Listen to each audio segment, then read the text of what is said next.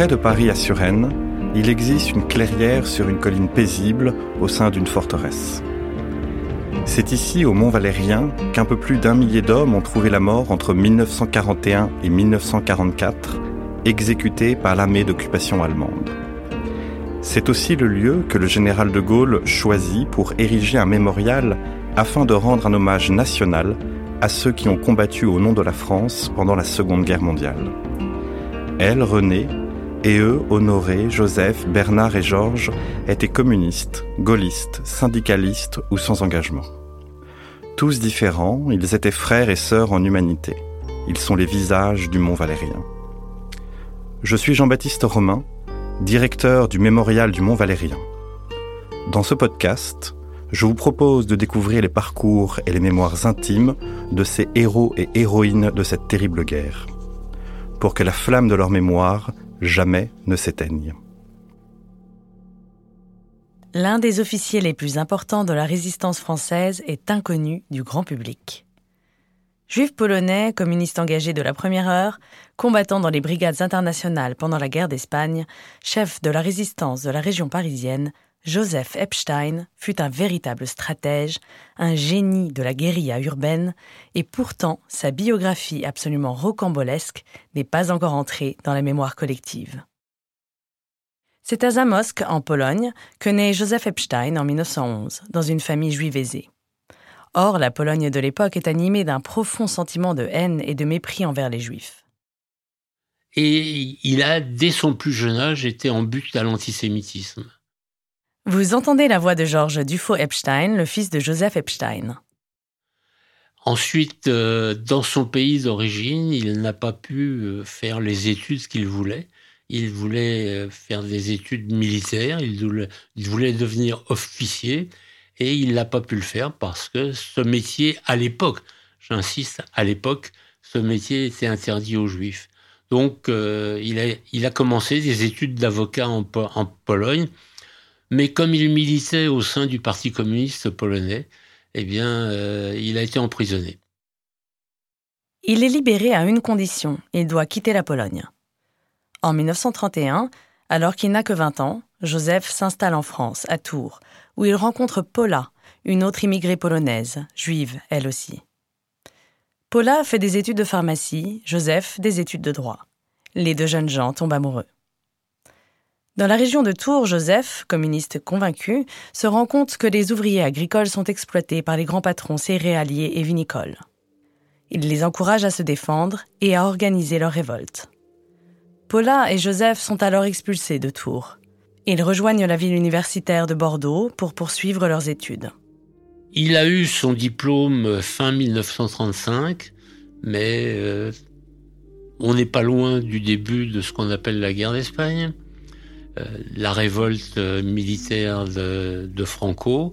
Et immédiatement, avant la création des brigades internationales, il s'est engagé, euh, il est parti combattre dans l'armée, avec l'armée républicaine espagnole contre les troupes de Franco.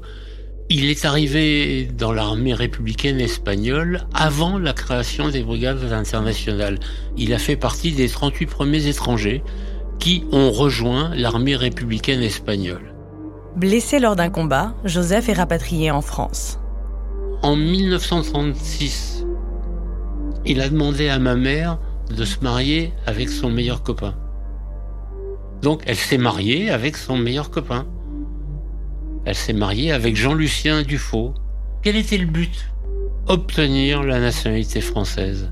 Parce qu'à l'époque, à l'époque, on devenait français le jour du mariage avec un Français.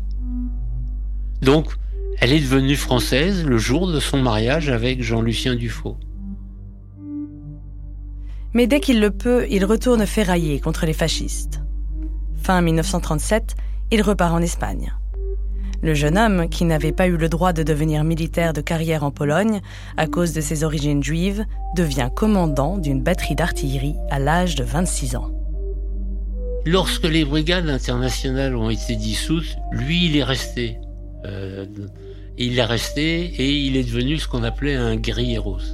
C'est-à-dire quelqu'un qui, en civil, agissait sur les arrières de l'ennemi. Et pour lui, l'ennemi, c'était les troupes franquistes.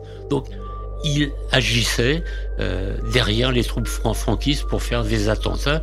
Et on peut dire que c'est là qu'il a appris une partie des techniques de guérilla qu'il mettra en œuvre ensuite dans la résistance en France. En 1939, Franco bat les troupes de la République espagnole. Joseph doit rentrer en France avec des centaines de milliers de républicains espagnols. Mais la France leur réserve un accueil amer. Les combattants de la guerre d'Espagne sont internés dans des camps provisoires. Joseph est libéré fin août 1939. Il est à peine sorti du camp de Gurs que la France entre en guerre contre l'Allemagne. Immédiatement, il s'engage dans la Légion étrangère. Mais rapidement, après la défaite de la France au printemps 1940, Joseph est fait prisonnier et envoyé dans un Stalag à Leipzig, en Allemagne.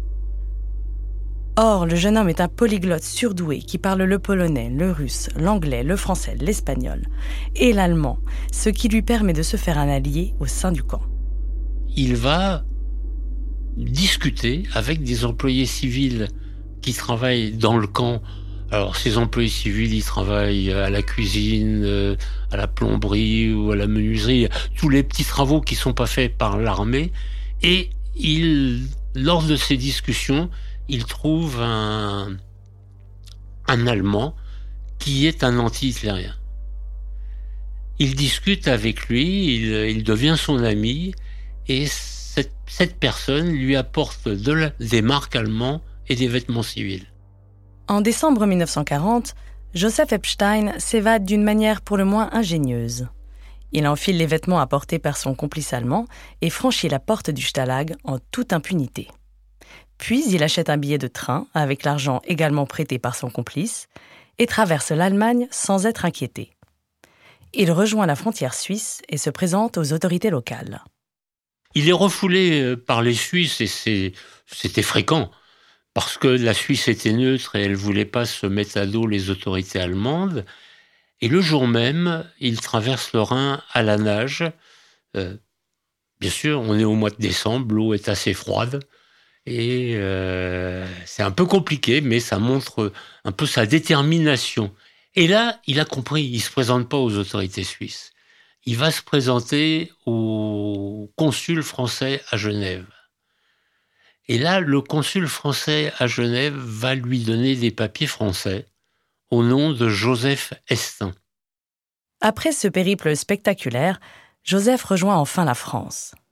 Le 25 décembre 1940, juste à temps pour Noël, il retrouve sa femme, Paula. En novembre 1941, naît Georges, leur fils.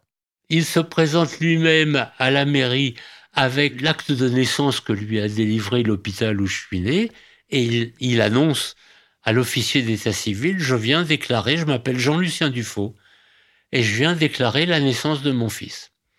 Donc je suis inscrit sur le livret de famille que ma mère a suite à son mariage avec Jean-Lucien Dufaux. Ce stratagème astucieux permet à Joseph de protéger son fils en le dotant, comme sa femme, de la nationalité française. Même s'il profite du bonheur familial retrouvé, Joseph ne perd jamais de vue son but ultime, défaire l'occupant nazi. Immédiatement, il entre en résistance. Il organise le ramassage des armes abandonnées par l'armée française et apprend aux jeunes, de façon clandestine, à s'en servir. En 1942, Joseph Epstein se lance dans le sabotage, en zone nord comme en zone sud. L'un de ces ingénieux sabotages consiste à casser les manches de pelle dans les dépôts de locomotives de la SNCF. Les cheminots ne pouvant pas mettre de charbon dans les locomotives, tout le transport des troupes allemandes d'occupation est désorganisé pour une dizaine de jours. Rapidement, les sabotages très réussis d'Epstein reviennent aux oreilles des chefs de la résistance.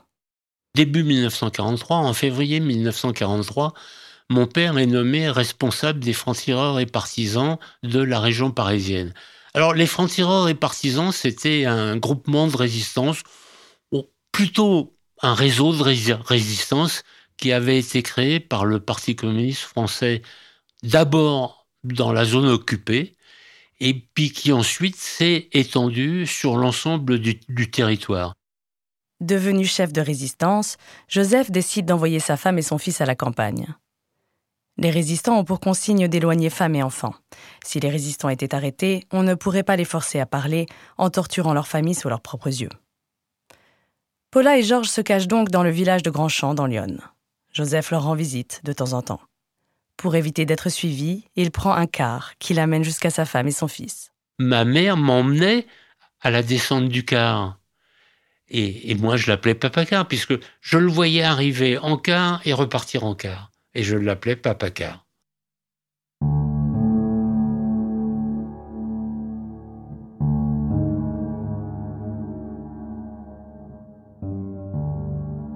Joseph Epstein est désormais responsable des FTP-MOI, ou francs-tireurs et partisans de la main-d'œuvre immigrée. La Première Guerre mondiale, on le sait, une guerre terriblement meurtrière, et en particulier pour les jeunes hommes. Vous entendez la voix de Denis Péchanski, historien, directeur de recherche au CNRS et membre du Centre européen de sociologie et de sciences politiques.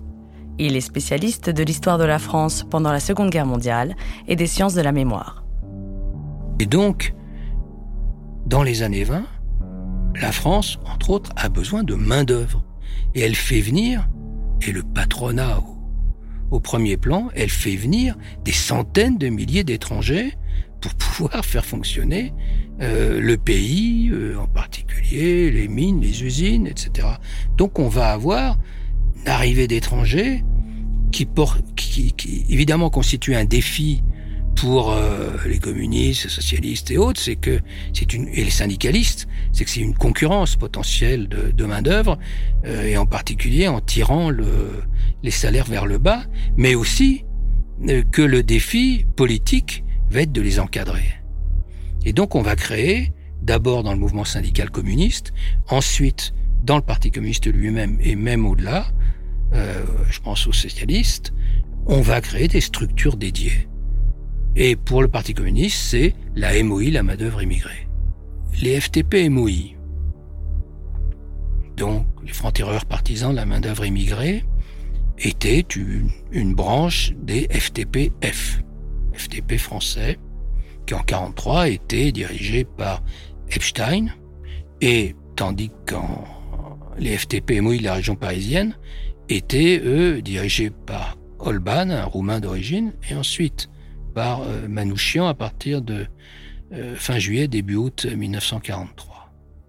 Ils étaient composés de quatre détachements et d'une équipe spéciale. Alors, c'était en fonction des, nationalités d'origine, on parlait de groupes de langue, en fait.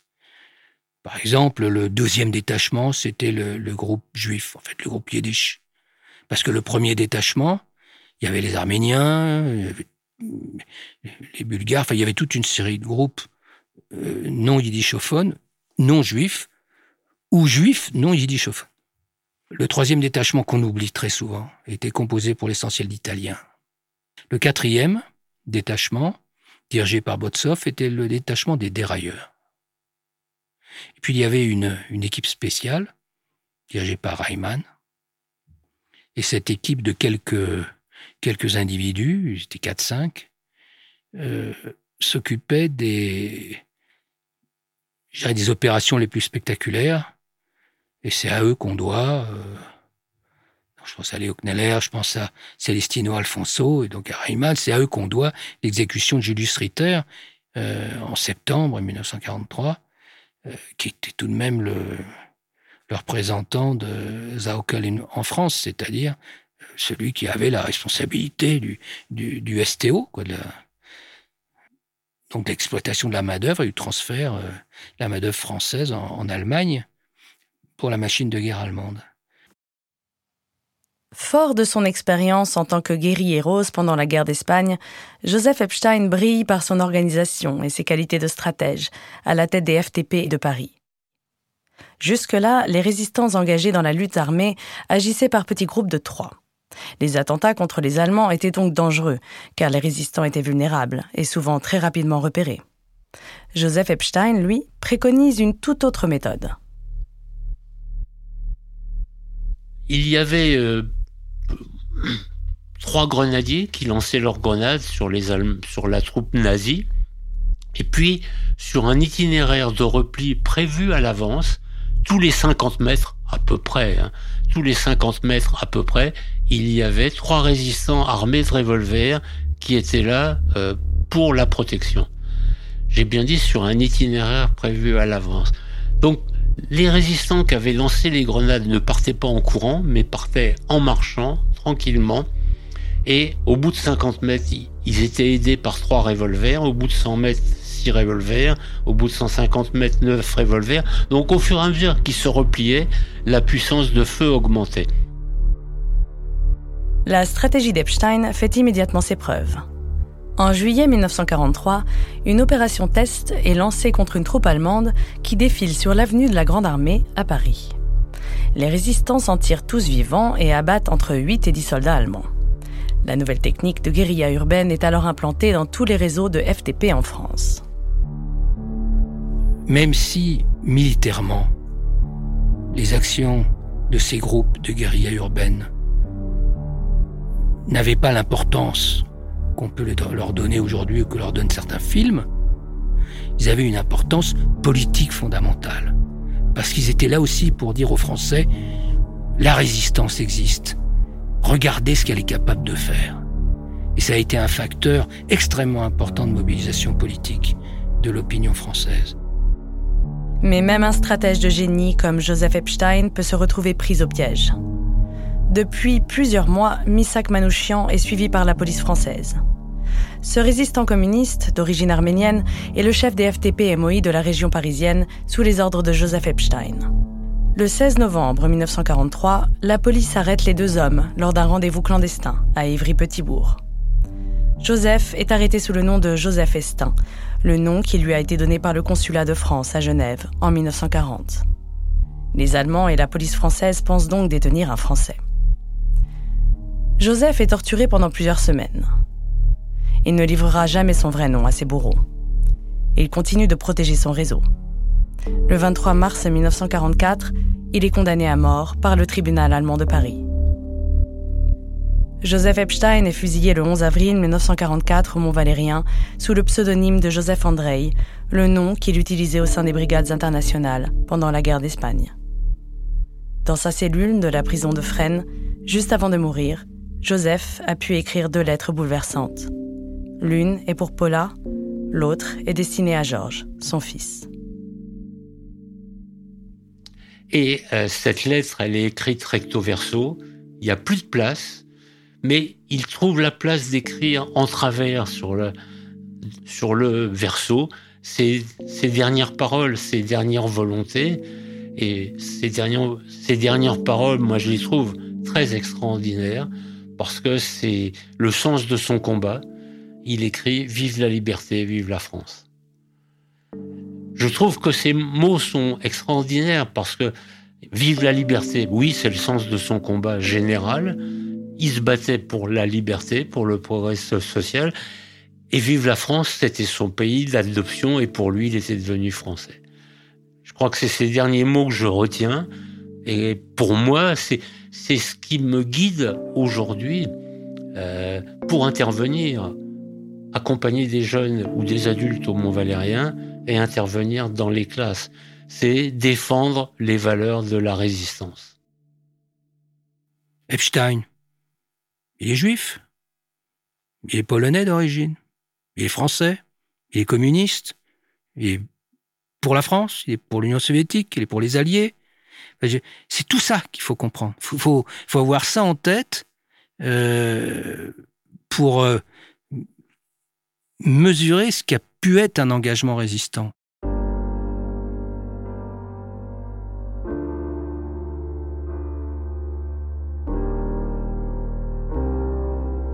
Mon petit microbe, mon fils. Quand tu seras grand, tu liras cette lettre de ton papa Il l'a écrit trois heures avant de tomber sous les balles du peloton d'exécution. Je t'aime tellement, mon petit garçon. Tellement. Tellement. Je te laisse seul avec ta petite maman chérie. Aime-la par-dessus tout. Rends-la heureuse, si heureuse. Remplace ton papa car auprès d'elle. Elle est si bonne, ta maman. Et ton papa l'aime tellement. Console-la, mon petit garçon chéri. Soutiens-la. Tu es tout maintenant pour elle. Donne-lui toute la joie. Sois bon et courageux. Je tomberai courageusement, mon petit microbe chéri, pour ton bonheur, de tous les enfants et de toutes les mamans. Garde-moi un tout petit coin dans ton cœur, un tout petit coin, mais rien qu'à moi. N'oublie pas ton papa car, mon petit-fils chéri. Je revois ta petite figure souriante. J'entends ta voix si gaie. Je te vois de tous mes yeux. Tu étais tout notre bonheur, le mien et celui de ta maman chérie. Obéis à ta maman. Aime-la par-dessus tout. Ne lui cause jamais de chagrin. Elle a déjà tellement souffert. Donne-lui tellement de bonheur et de joie. Mes derniers instants, je ne pense qu'à toi, mon petit garçon chéri, et à ta maman bien-aimée. Soyez heureux. Soyez heureux dans un monde meilleur, plus humain. Vous dis encore une fois tout mon amour. Sois courageuse, ma petite Paula chérie. Aime ta maman par-dessus tout, mon petit garçon chéri, mon petit microbe chéri. Sois bon et courageux. N'oubliez pas votre papa car. Vous serre tous les deux dans mes bras, vous embrasse de toutes mes forces, de tout mon cœur. Votre papa car.